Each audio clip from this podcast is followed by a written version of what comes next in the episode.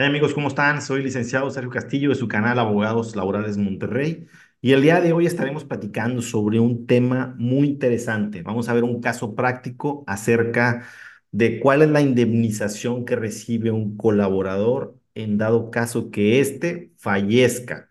Fíjense, aquí hay un tema bien importante. Este caso práctico que vamos a ver el día de hoy es un asunto que estuve defendiendo en los últimos meses. Yo, un servidor, perdón, por parte de la empresa demandada.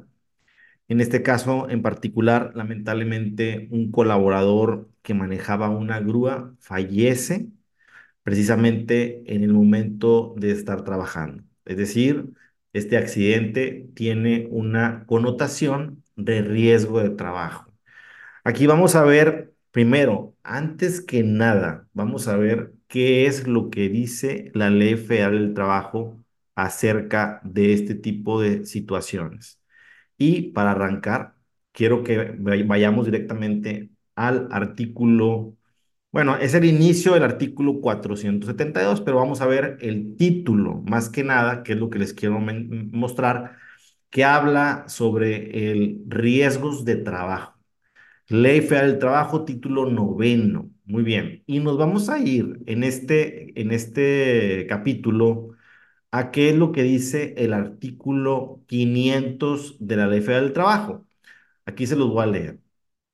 Cuando el riesgo traiga como consecuencia la muerte o la desaparición derivada de un, acto delincuencial, el trabajador, del trabajador, perdón, la indemnización comprenderá dos meses de salario por concepto de gastos funerarios y el pago de la cantidad que fija el artículo 502. ¿Ok? No estamos hablando de la desaparición de un colaborador, pero también pudiera, pudiera eh, resultar. Y aquí en México, pues también creo que es una posibilidad, ¿verdad? Pero bueno, eh, nos estamos eh, enfocando en la muerte de un trabajador, cuando el riesgo de trabajo traiga como consecuencia la muerte del trabajador. Es decir, una persona que trabaja y que debido a, este, a esta situación eh, tiene como consecuencia la muerte de dicha persona, bueno, pues la empresa tendrá que pagar dos meses de conceptos funerarios. Muy bien. Ahora, vámonos, vámonos a otra parte. ¿Qué dice el artículo 502? Porque dice, eh, en la fracción segunda dice el pago de la cantidad que fija el artículo 502. ¿Qué dice el artículo 502? Muy bien. Ahí les va. Artículo 502. En caso de muerte o por desaparición derivada de un acto delincuencial, la indemnización corresponderá a las personas a que se refiere el artículo anterior será la cantidad equivalente al importe de 5 mil días de salario, sin deducir la indemnización que percibió el trabajador durante el tiempo que estuvo sometido al régimen de incapacidad temporal. Bueno, vámonos aquí a ver este tema. Fíjense, a ver, si por si no les hubiera, no, por si no lo conocían este término de los 5 mil días de salario, suena tremendo, hablar de 5 mil días de salario. Muy bien. Vámonos al caso práctico. Resulta que a, mi cliente, a esta empresa, lo demanda la viuda. Primeramente, obviamente, tuvo que haber, eh, hubo un proceso más bien de designación de beneficiarios, ¿ok? Para el que no sabe esto, de qué, estoy hablando, por ahí tenemos varios videos precisamente de la designación de beneficiarios. Y hoy, esto sucede cuando una persona, un trabajador fallece quien puede accionar, quien puede demandar cualquier derecho que le pudiera corresponder al trabajador, pues no es precisamente la persona que diga yo, yo tengo derechos porque yo soy tío, yo soy papá, o yo soy esto, o yo soy lo otro. Tiene que tener un fundamento, tiene que tener un fundamento legal y tiene que tener, por así decirlo, el aval, en este caso, de una autoridad judicial. Llámese a esto a los juzgados laborales de nueva creación.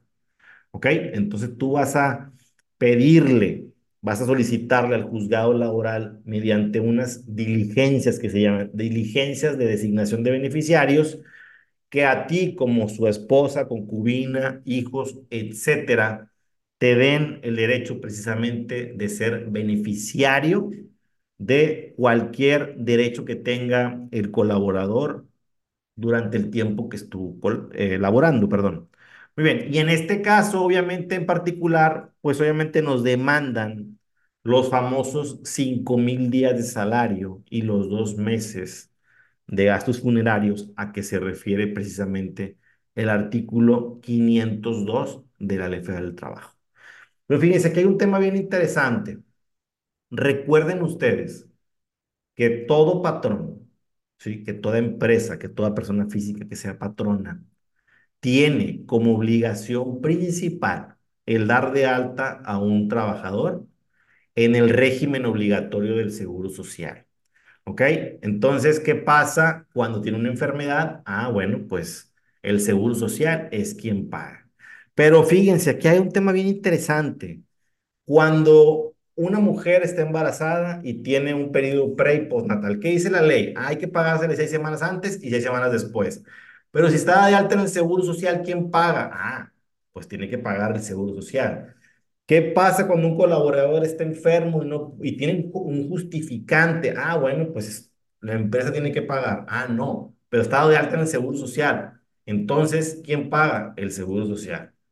Igual, de igual manera funciona con este tipo de situaciones de muerte. Hay que pagar una indemnización de 5 mil días. No está dado de alta. Empresa, tienes que pagar.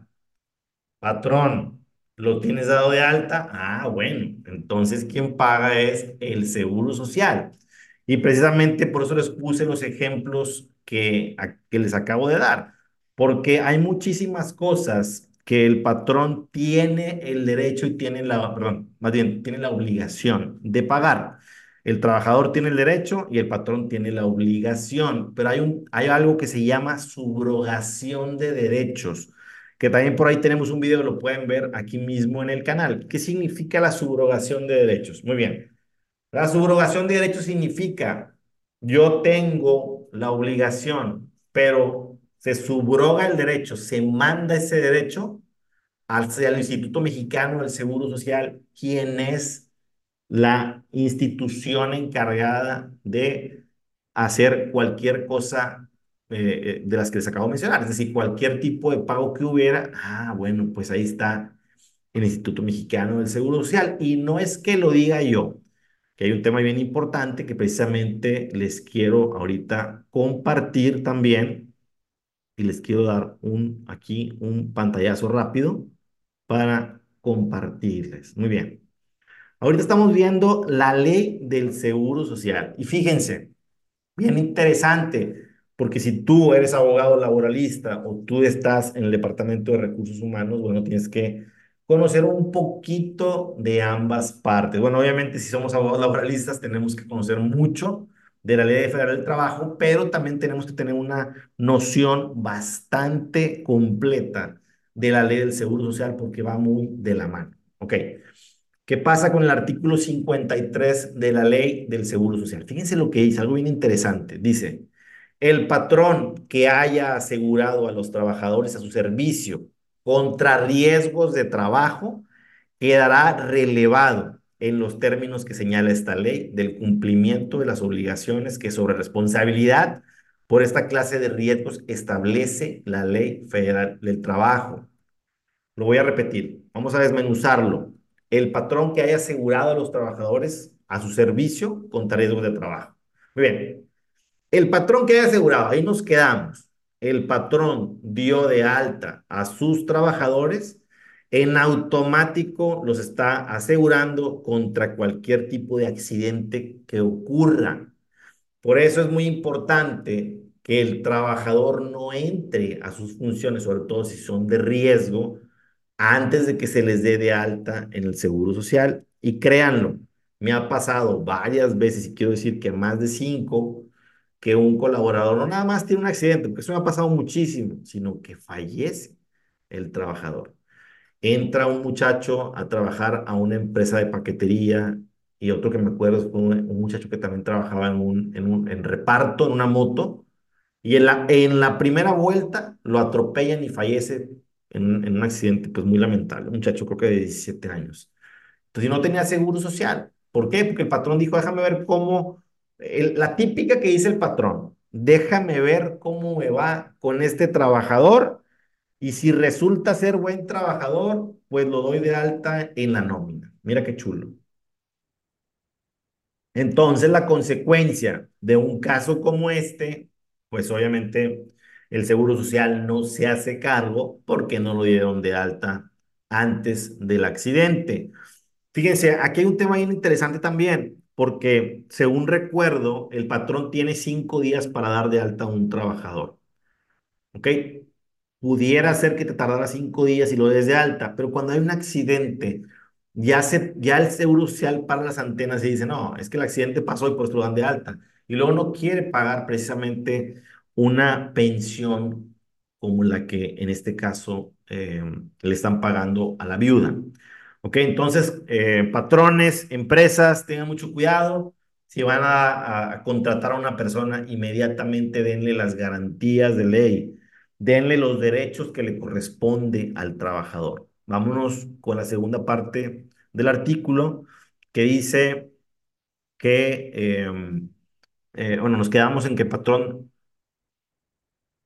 que haya asegurado a los trabajadores quedará relevado. Es la segunda palabra. Número uno, das de alta a un trabajador. Ya quedó asegurado. Consecuencia inmediata es que los patrones quedarán relevados en los términos de esta ley, del cumplimiento de las obligaciones que por responsabilidad a esta clase de riesgos establece la ley federal del trabajo. Ahí se, se, está, se está vinculando una ley con la otra. Entonces, clarísimo. Ahora, para el caso que nos ocupa, ¿cómo, cómo es como nosotros nos tenemos que defender en un proceso como este? Bueno, pues bien sencillo.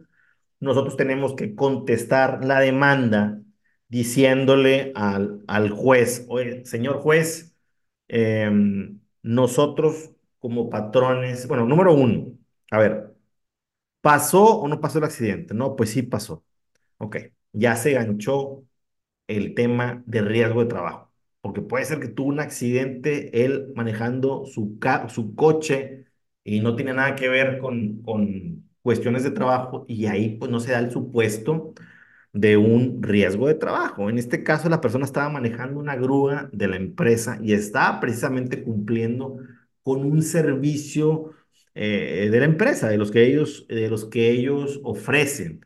Entonces, definitivamente no podemos decir otra cosa que no sea la realidad. Además, como ustedes sabrán, hay un parte vial que esto así se le denomina en el Ministerio Público, parte vial, que tiene precisamente eh, las características que sucedieron en el accidente que, que, le pasó a esta persona. Eh, lamentable accidente, quiero decirlo. Y bueno, eh, el caso está eh, muy delicado, ¿sí? Muy interesante por la parte jurídica, porque podemos desmenuzar cómo es cómo la ley se maneja. Por eso quiero decir, es un caso muy delicado, es un caso muy lamentable, pero es un caso jurídicamente interesante para su análisis, ¿ok? Entonces nosotros decimos, oye, ¿sabes qué, eh, señor juez? Sí sucedió el accidente, lo aceptamos y aceptamos que haya sido eh, en precisamente elaborando. eh, eh, lo que, lo que no podemos aceptar es que sea responsabilidad de la empresa, ¿sí? Aquí nos están tratando de, de manejar una responsabilidad también penal porque dicen que nosotros eh, no, no le dimos mantenimiento a la grúa y que nosotros, eh, bueno, no nosotros, nosotros la empresa, ¿verdad? Entonces, este es un tema que tienes que tener mucho cuidado al momento de contestar y tienes que contestar con la verdad. La verdad de las cosas es que en este caso en particular, sí se le da mantenimiento a la grúa, hay peritos que, que toman parte precisamente de este eh, lamentable hecho, pero bueno, vámonos al tema laboral, lo que, es a mí, lo que me ocupa a mí y lo que yo dije fue, efectivamente, fue un accidente y, y, y qué es lo que tengo que justificar, ¿sí? Bueno. hablando de la carga de la prueba, tenemos que entender algo bien interesante. Nosotros, como, ah, precisamente por eso empecé por ahí, porque es lo que dice la ley para poder que nosotros entendamos cuáles son las cargas probatorias que nosotros como empresa tenemos. Y obviamente la carga de, eh, eh, número uno para que tenemos que acreditar, pues es que teníamos dado de alta al colaborador. Y para eso yo te quiero mostrar un, una parte del escrito que presentamos. Muy bien. Aquí está precisamente la contestación de la demanda que hace nuestro, nuestro despacho, nuestra oficina. Me voy a, eh, ustedes saben que ahora contestamos demanda, eh, ofrecemos pruebas y también objetamos las pruebas de la parte actora. Pero ahorita me voy a centrar nada más en el ofrecimiento de mis pruebas. ¿Cuál es mi carga probatoria? Acreditarle al juez que teníamos dado de alta al colaborador. ¿Por qué tengo que acreditar eso? Ah, bueno, pues para que opere precisamente ese principio en el que el seguro social se tiene que hacer cargo, ¿sí? Bien, entonces las pruebas que ofrecimos, número uno, como inciso A, ofrecimos la prueba documental privada consistente en 39 recibos de pagos semanales del trabajador. Muy bien, efectivamente timbrados por el SAT. Muy bien. Y, y en la parte de aquí abajo, por si, por si llegaran a ser eh, impugnados estos recibos, ofrecemos una prueba de compulsa o cotejo dentro de las instalaciones del Servicio de Administración Tributaria. Ahora, ¿qué dice la Corte de estos recibos famosos que tienen el sello en la parte de abajo? Creo que por aquí tengo alguno. Ah, bueno, no sé dónde lo, dónde lo puse, pero son los sellos que le llaman timbrados. Un recibo timbrado es el que tiene en la parte de abajo el sello, eh, que es como una, como una especie de huella digital eh, eh, tecnológica que se maneja en todas y cada una de las facturas. Ustedes deben saber perfectamente qué les, qué les hablo. ¿Qué dice la Corte acerca de estos recibos? Fíjense, recibos de nómina con sello digital. Sello digital es como se llama. Aun cuando carezcan de la firma del trabajador, tienen valor probatorio en el juicio laboral en términos del artículo 99, fracción tercera de la ley de impuestos sobre la renta. Ok, la Corte está diciendo que aun cuando los recibos de nómina timbrados, es decir, con sello digital, como ellos dicen, no contenga la firma, tienen valor probatorio pleno en el juicio laboral. Porque ustedes recordarán que en el pasado, cuando no, no existía estos sellos digitales, un recibo que no tuviera firma es como si no existiera. Pero las cosas han cambiado y han cambiado bastante. Muy bien. Eh, vámonos a otra prueba que ofrecimos nosotros. Ok, aquí la C.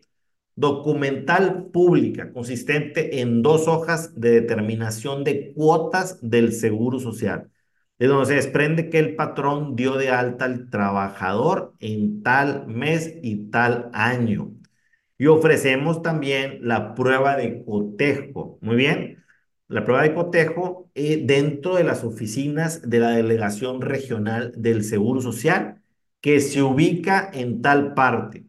Por si fuera poco, también estamos ofreciendo una, y una prueba en vía de informe, ¿sí? Ya no hay, ya no hay que cotejar nada, simplemente lo, es lo mismo, pero lo hicimos por ambos lados. La, el, la segunda parte es este documental envía informe consistente en el informe que deberá rendir el Instituto Mexicano del Seguro Social referente a que si el trabajador con número de seguridad tal se encontraba dado de alta y vigente en sus cuotas al momento de su accidente mortal en tal fecha. Perfecto. Entonces, como podrán observar, nosotros en el juicio em, tenemos que acreditar precisamente que el trabajador, bueno, aquí, aquí es importante decirlo. Número uno, lo dimos de alta.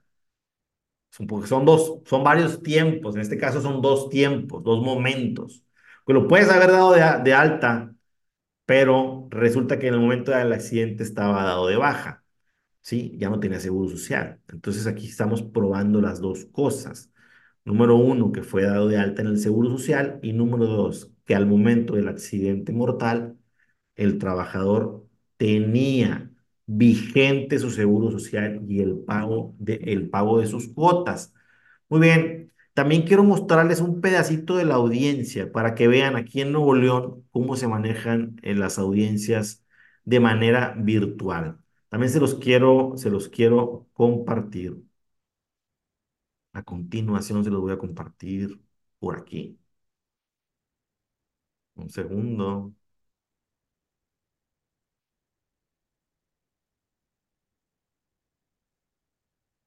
Me voy a permitir reproducir lo que viene siendo los alegatos directamente eh, como se dieron el día de la audiencia.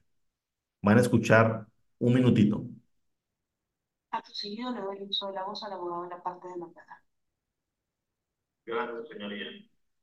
Debe tomar en cuenta, señoría, que fue un hecho reconocido por la parte actora, el que el fallecido eh, haya tenido seguro social al momento de, del accidente, al momento de su muerte.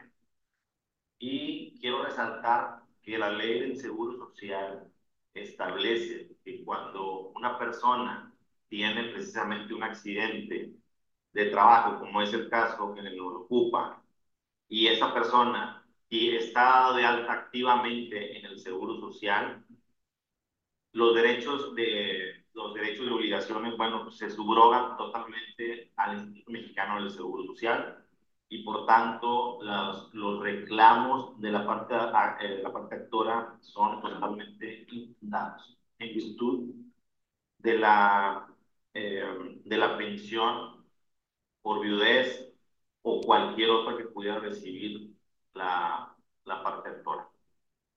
Por lo que eh, solicito se dicte sentencia favorable eh, hacia mi cliente.